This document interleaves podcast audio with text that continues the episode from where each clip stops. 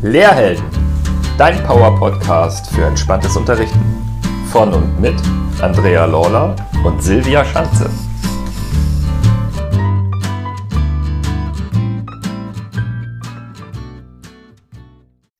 Herzlich willkommen zum Lehrhelden-Podcast. Heute in unserer Interviewreihe Fünf Fragen an. Unsere Expertin Ursula Held zum Thema Kommunikation und Mobbing.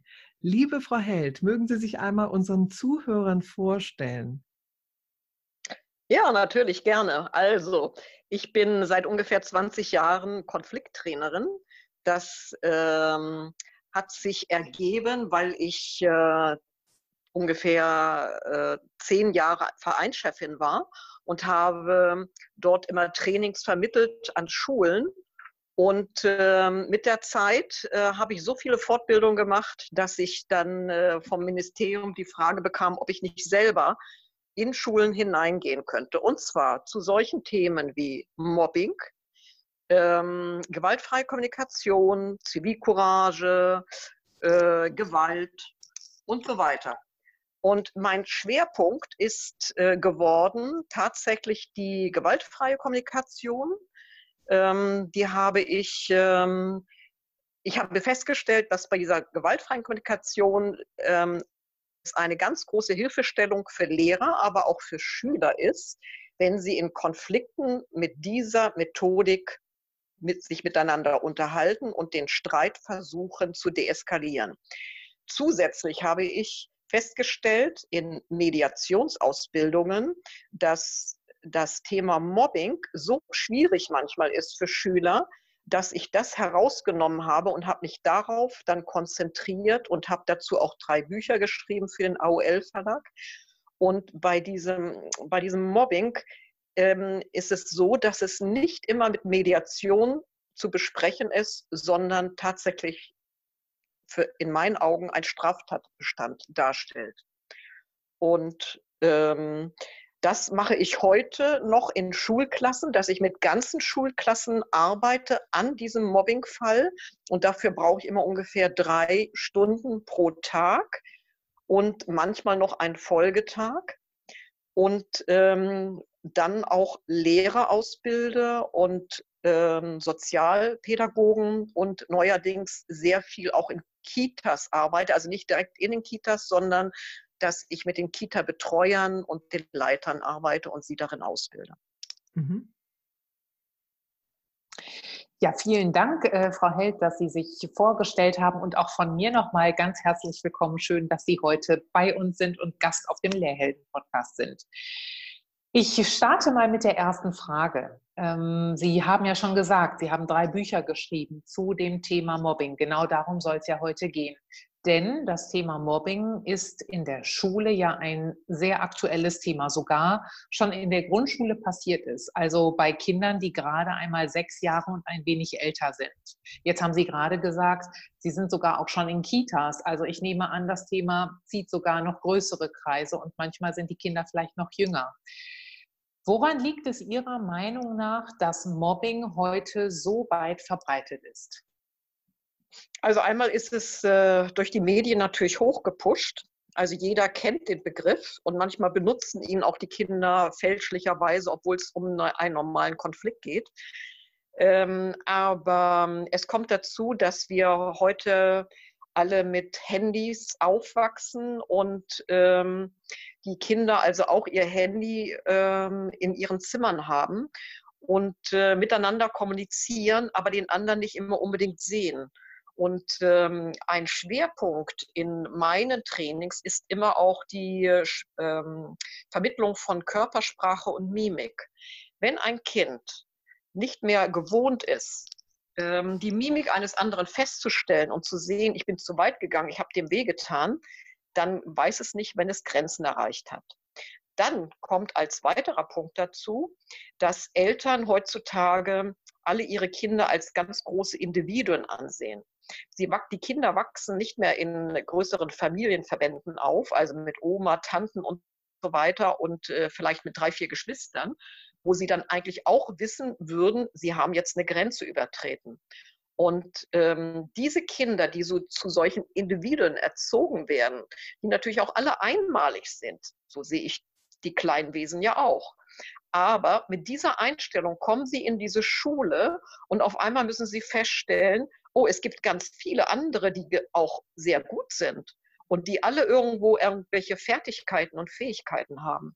Und ähm, wenn, wenn, wenn ein Kind sehr viel Anerkennung zu Hause gekriegt hat aufgrund seiner Fertigkeiten und die jetzt auf einmal in der Schule nicht mehr bekommt, dann wird es versuchen, ähm, das mit anderen Mitteln sich einzuholen. Und da kann es passieren, dass es dann andere Kinder mobbt, bei denen es dann Schwächen feststellt. Denn Mobbing hat immer was damit zu tun, ich will mich selber erhöhen und will damit Macht gewinnen. Reicht Ihnen diese Antwort erstmal? Mhm. Ja, vielen Dank. Ja. Wie, wie kann denn die Lehrkraft den oder die betroffene Schülerin bei diesem Thema unterstützen? Ist das sinnvoll, das Thema dann in der Klasse zu besprechen oder welches Vorgehen können Sie empfehlen? Also äh, es gibt bestimmt verschiedene Methoden, aber ich persönlich habe sehr gute Erfahrungen gemacht, wenn ich mit der ganzen Klasse spreche. Ähm, weil es ist ja systemisch. Die ganze Klasse ist in einem Mobbingfall mit eingebunden. Auch die Lehrkraft natürlich. Und ähm, wenn wir also davon ausgehen, wir haben einerseits das Mobbingopfer, dann haben wir vielleicht zwei, drei Täter, wir haben sehr viele Mitläufer, ähm, wir haben eine ganze Menge Beobachter. Und ähm, es ist sinnvoll, dass die Kinder feststellen in einem sehr vertraulichen Gesprächskreis, dass ähm, sie auf einmal Empathie entwickeln.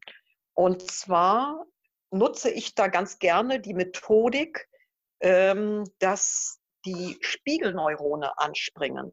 Also wenn wir davon ausgehen, wir haben beiderlei Gefühle. Wir haben Zorn und Wut und Neid genauso in uns wie auch Mitgefühl und Kooperation. Wir haben aber nicht beides zur gleichen Zeit. Es kann aber, es gibt eine Professorin Singer, die hat sich sehr stark damit beschäftigt, mit dem Begriff Empathie. Ich kann als Lehrkraft diese Empathie fördern. Damit sinkt dann die Wut und die Aggression und steigen kann wiederum Kooperation und Empathie und Mitgefühl. Das muss ich nach einer ganz bestimmten Methodik machen, indem ich sehr vertraulich in diesen Raum reingehe, mit den Kindern spreche und frage, hm, was gibt es für Konflikte? So starte ich meistens. Was gibt es für Konflikte bei euch? Erzählt mal. Und was brennt euch so unter dem Nagel? Und meistens würde der, die dritte oder vierte Person in diesem, übrigens, das sollte ein Stuhlkreis sein, äh, in diesem Kreis ähm, auf einmal von diesem Mobbing beginnen, was es beobachtet. Und dann frage ich mit den Methoden der gewaltfreien Kommunikation dieses Kind, was sich als erstes dann traut, das zu erzählen, hm, was genau beobachtest du da? Wie muss ich mir das vorstellen? Und wer ist das hier bei euch im Raum? Und dann kommt die wichtigste Frage. Wie geht es dir damit, wenn du das beobachtest? Und meistens sagt das Kind schlecht und nicht gut. Ah, mh, ich frage weiter. Und bist du dann traurig oder so? Ja, okay, und was glaubst du, was braucht dieses Kind, damit das endlich aufhört? Und dann kann dieser Beobachter benennen, was vielleicht helfen würde. Und jetzt ist äh, das Feld bereitet. Alle anderen Kinder wissen jetzt im Grunde, ähm, also im Grunde haben sie dann in dem Moment, dass, dass sie eine Stecknadel fallen hören. Die Kinder wissen auf einmal, ah, äh, sie spüren, wie die Empathie in ihnen hochsteigt und auf einmal wollen mehr und mehr davon erzählen. Und ähm, es ist so, dass sie dann äh, bereit sind, sich für das Kind einzusetzen. Und da gibt es die Methodik von Horst Kasper, die habe ich mir also nicht ausgesucht. Horst Kasper hat Bücher dazu geschrieben. Ähm, das ist das Buch Smob. Und äh, der nimmt die Methodik ähm, Helfer, also Täterhelfer und Opferhelfer. Und ich sage nicht Täterhelfer und Opferhelfer, sondern ich sage wer möchte jetzt ab heute Coach für das Kind sein und helfen, dass es nicht mehr angegriffen und beleidigt wird. Und da melden sich am Anfang ganz zaghaft so eins, zwei, drei Stimmchen. Die gehen dann hoch. Wow, sage ich und klatsche. Solche Menschen brauchen wir ja. Das ist Zivilcourage. Und dann melden sich noch mehr. Ja, und jetzt kommt wieder ein wichtiger Punkt. Ich setze eine schriftliche Vereinbarung auf zwischen diesen Kindern, die sich als Coach bereit erklärt haben und dem Opfer. Und diese Coach erklären dann, ab heute werden wir versuchen, ähm, dem Michael zu helfen und beizustehen, wenn er beleidigt wird. Und da bestätigen sie das Ganze mit ihren Unterschriften. Und wenn Sie jetzt genau zugehört haben, haben Sie vielleicht mitgekriegt, ich habe den Täter bis jetzt noch nicht einmal angegriffen. Mhm. Ja? Das ist also ganz, ganz wichtig. Ich gehe dann reihum und irgendwann, also der Täter darf sich auch in dem Moment gar nicht äußern und der darf auch nicht irgendwie sich verteidigen, sondern ich gehe rigoros nur von einem Kind zum äh, nächsten hm, durch diesen ähm, Gesprächskreis. Und irgendwann kommt dieser Täter dran oder die und der darf sich dann äußern. Und jetzt würde ich den Täter fragen, ähm, was hast du, ich frage den nicht mehr, wie geht es dir damit? Weil der würde natürlich sagen, oh, ubercool. Ja? Und damit würde er die ganze Situation wieder rumreißen. Sondern ich frage ihn oder ich sage, ja, hast du ihm mitgekriegt, dass es hier sehr viele Kinder im Raum gibt, die möchten, dass du damit aufhörst? Und welche Idee hast du, dass du mit dem Mobbing aufhören kannst? Und ähm, dann wird auch mit diesem Täterkind eine Vereinbarung getroffen, also auch eine schriftliche Vereinbarung, damit es eine Nachhaltigkeit hat. Und dann frage ich wieder in den Raum, und wer ist ab heute bereit, Coach für, ich werde auch übrigens nie den Begriff Täter nehmen bei den Kindern, sondern ich sage dann einfach, wer ist bereit, heute, ab heute Hans beizustehen und ihn zurückzuhalten, dass er weiterhin beleidigt.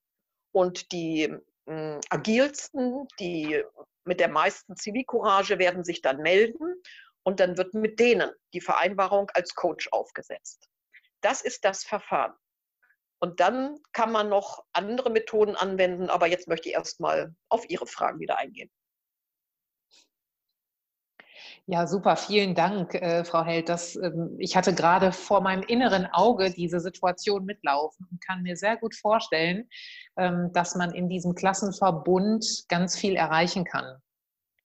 Wie Sie selber gerade schon sagten, ähm, hat Mobbing viele Beteiligte, viele verschiedene Stufen, hat auch viele Formen. Also Schüler jeden Alters sind betroffen, aber auch es gibt ja auch das Thema Mobbing gegenüber Lehrern oder ich erwähne auch nochmal das Stichwort Cybermobbing, vielleicht jetzt gerade auch in unserer außerordentlichen Zeit, wo digitales Lernen nochmal eine ganz neue Wichtigkeit bekommt, kann das ja auch nochmal einen neuen Stellenwert kriegen. Jetzt haben wir gerade darüber gesprochen, was machen die anderen, um den Betroffenen zu unterstützen. Gucken wir mal auf die Betroffenen selbst. Was raten Sie eigentlich den betroffenen Schülern oder auch Lehrern, äh, um diesen Teufelskreis, in dem sie ja dann irgendwie ja hineingeraten sind, um diesen wirksam durchbrechen zu können? Gibt es da auch so einen Tipp oder eine Methode, die Sie diesen Menschen an die Hand geben können?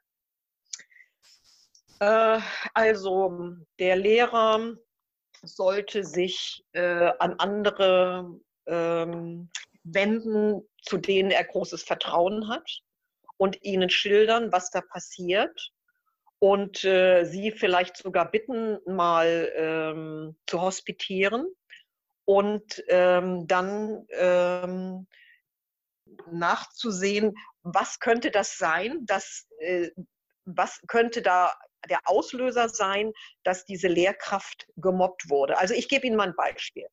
Ich hatte mal eine sehr kleine, zierliche Lehrkraft, sehr verängstigt und die ähm, überwiegend Mädchen in dieser Klasse wollten nicht mehr von dieser Lehrkraft unterrichtet werden in Mathematik, weil sie zu streng wäre. Und daraufhin ähm, hatte man mich dazu gebeten. Und ähm, dann habe ich ähm, gefragt, was ist das, was ihr an dieser Lehrkraft schätzt? Was ist das, was sie gut macht, damit dieser Fokus weggerutscht wird? Und hm. auch die, die Lehrkraft war außerhalb des Raums und hat für sich auch ausarbeiten müssen auf einem großen Flipchart, was ist das, was sie an den Schülern schätzt. Und dann sind wir zu dem nächsten Punkt gegangen, weil damit kann man besser eine, ein so heikles Thema eröffnen. Ja, erstmal eine Wertschätzung aussprechen. Und dann haben wir ge geguckt, was ist das genau, was ihr verändert haben möchtet? Also die Schüler gefragt, was ist das, was euch stört? Und in dem Fall bei dieser kleinen zierlichen Lehrerin war es, dass sie ähm, ein Handyverbot erteilt hatte, weil die Schüler unter dem Pult immer mit dem Handy gearbeitet haben. Das hat sie nervös gemacht, ist ja auch berechtigt. Es kam aber bei der Fragestellung dann heraus, die Kinder haben das Handy eingesetzt, weil es keine Uhr in dem Klassenraum kam, gab. Und daraufhin haben wir überlegt, welche Lösung gibt es da? Und Kinder sind sehr, oder das waren hier in dem Fall schon Schüler, die etwas älter waren, ich glaube ab 14.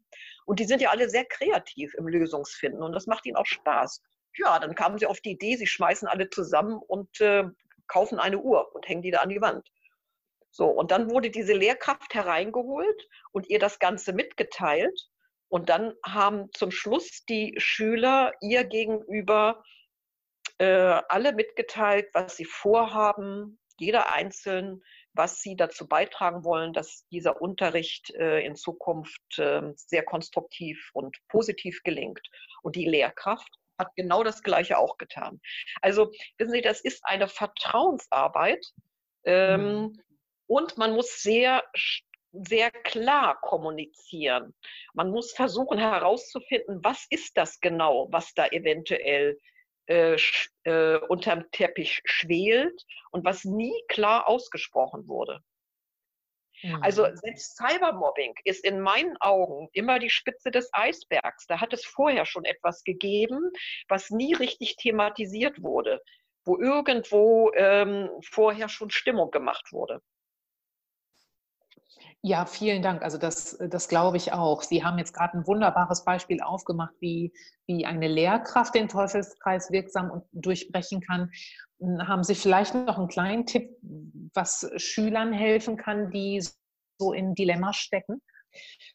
Also auf jeden Fall äh, sich an die Polizei wenden, ähm, weil das ist ein eindeutiger Straftatbestand, wenn es um Cybermobbing geht dann mhm. äh, sofort ähm, Handy ähm, sich neue Zugänge beschaffen. Das heißt auch die WhatsApp-Gruppen erstmal nicht mehr besuchen oder die Chatrooms für die Schüler nachmittags nicht mehr aufsuchen, nicht mehr ans Telefon gehen. Ja, also sich erstmal total abschotten und dann äh, möglichst versuchen äh, herauszubekommen, wer derjenige sein könnte. Und das kann heutzutage ja schon von der Polizei ermittelt werden. Und ähm, das würde ich auf jeden Fall als Straftatbestand auch ahnden. Das heißt nicht, das Kind kann das machen, aber die Eltern des Kindes können es machen, weil das kann ja unheimlich Kreise ziehen. Ja, vielen Dank. Mhm. Super spannendes Thema. Wir möchten jetzt gern auch noch mal einen Blick auf die Prävention werfen.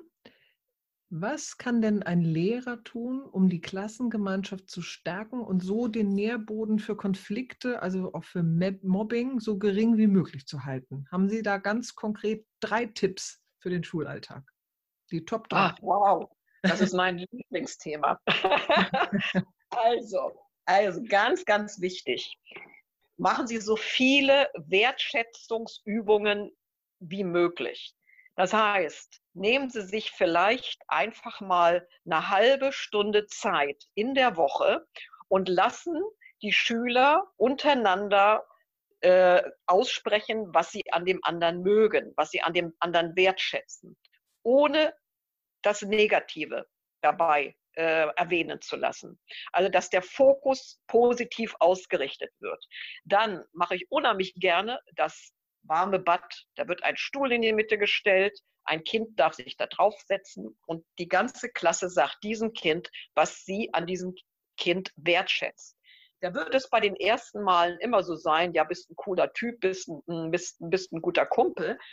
Äh, sie werden sich wiederholen. Aber wenn man das öfter macht, dieses warme Bad, werden die Kinder immer genauer und präziser und lernen, ah, es gibt ja auch Unterschiede. Der eine kann besser malen, der andere ist besser sportlich, einer kann sehr gut zuhören.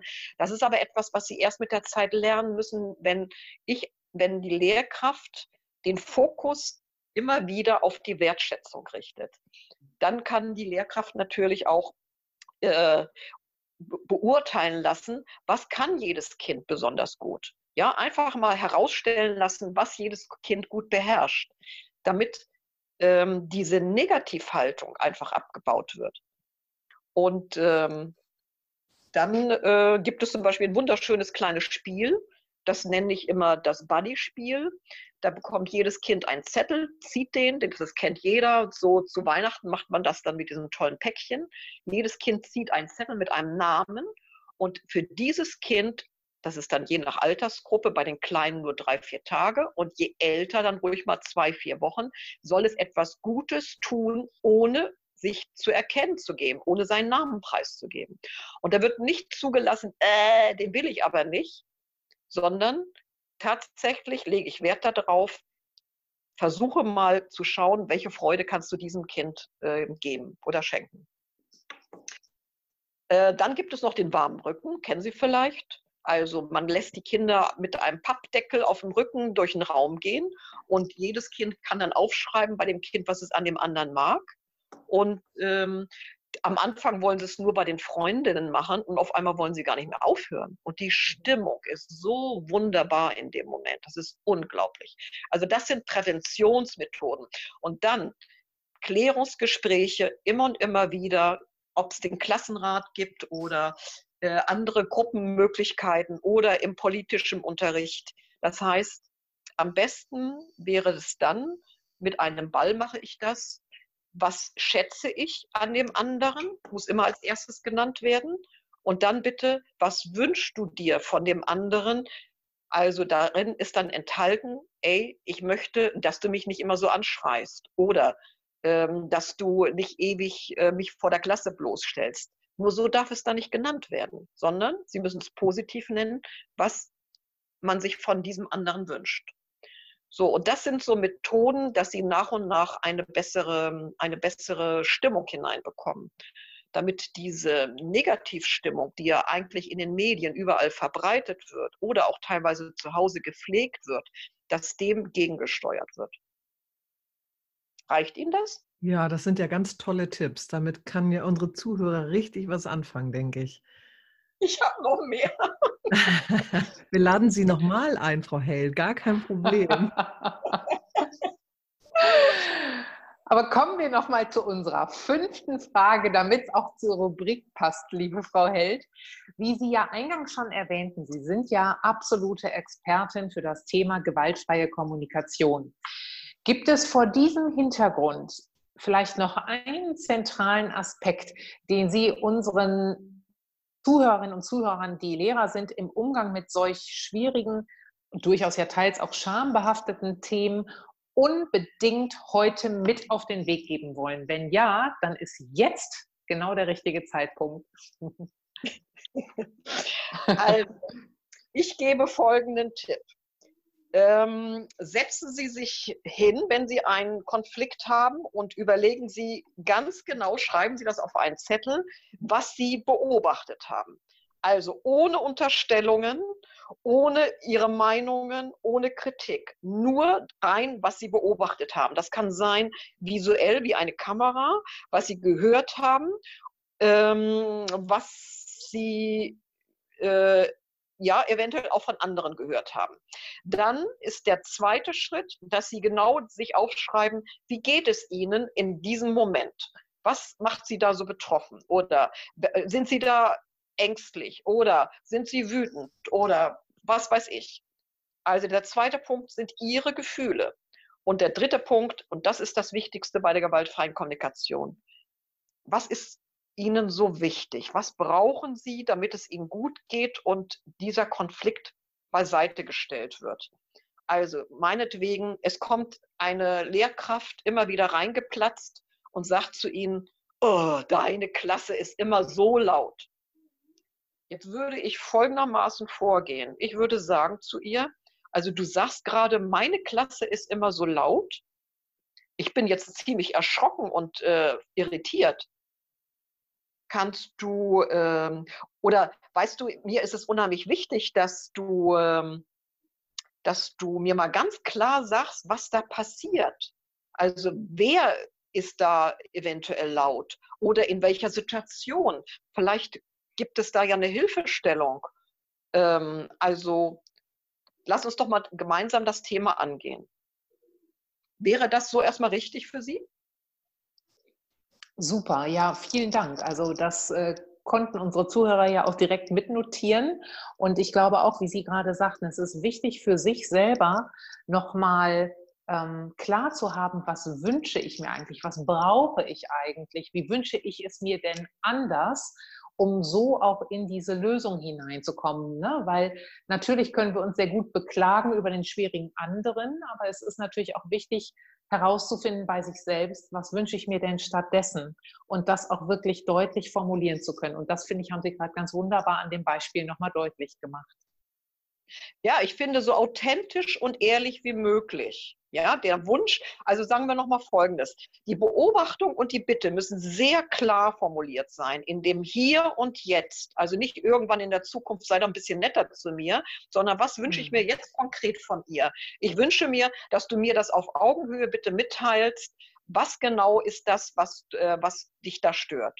Ja, so. Also, und die beiden anderen Punkte, Gefühl und Bedürfnis, da kann das ruhig mal so ein bisschen vage sein oder ähm, hm, da könnte man auch schauen, äh, dass man den anderen erstmal erreicht. Das sehe ich ja an der Mimik.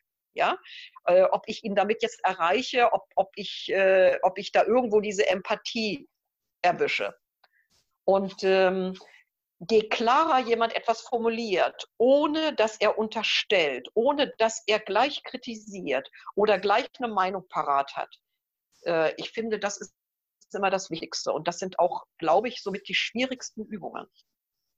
Mhm, die haben es auf jeden Fall in sich. Aber wir dürfen ja trainieren, ne? Alle gemeinsam. Ja. Liebe Frau Held, vielen, vielen Dank für diese wertvollen Informationen und auch wirklich handfesten Tipps, mit denen man ja sofort arbeiten kann. Bin total begeistert. Mögen Sie vielleicht noch einmal die Internetadresse von Ihnen nennen, falls unsere Zuhörer und Zuhörerinnen Lust haben, sich mal auf Ihrer Seite umzuschauen und vielleicht auch in Ihren Büchern zu stöbern? Ja, natürlich gerne. Also die Internetadresse lautet äh, www.konfliktvermittler-training.de.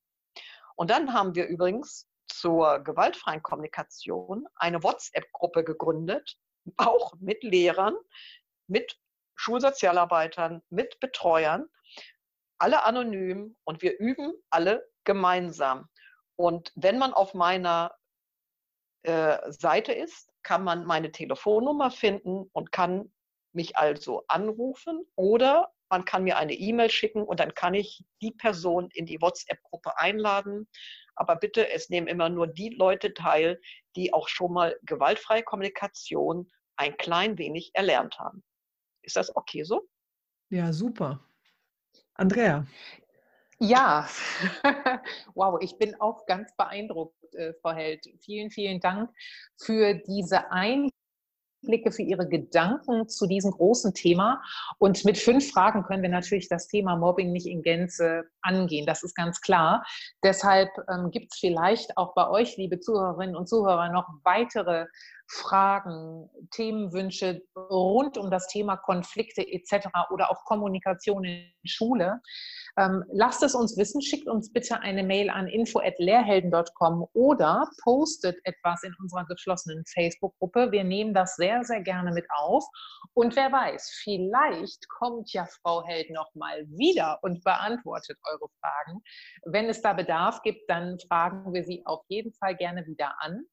Ähm, für heute sagen wir alle drei ganz, ganz herzlichen Dank fürs Zuhören. Ähm, wir freuen uns wie immer auf eine Bewertung von euch und sagen Tschüss, bleibt gesund und bis bald. Und denk daran, trau dich, heldenhaft zu sein. Denn Helden wie dich braucht die Schulwelt. Gesunde und entspannte Lehrer sind wichtig für uns. Bis zur nächsten Folge.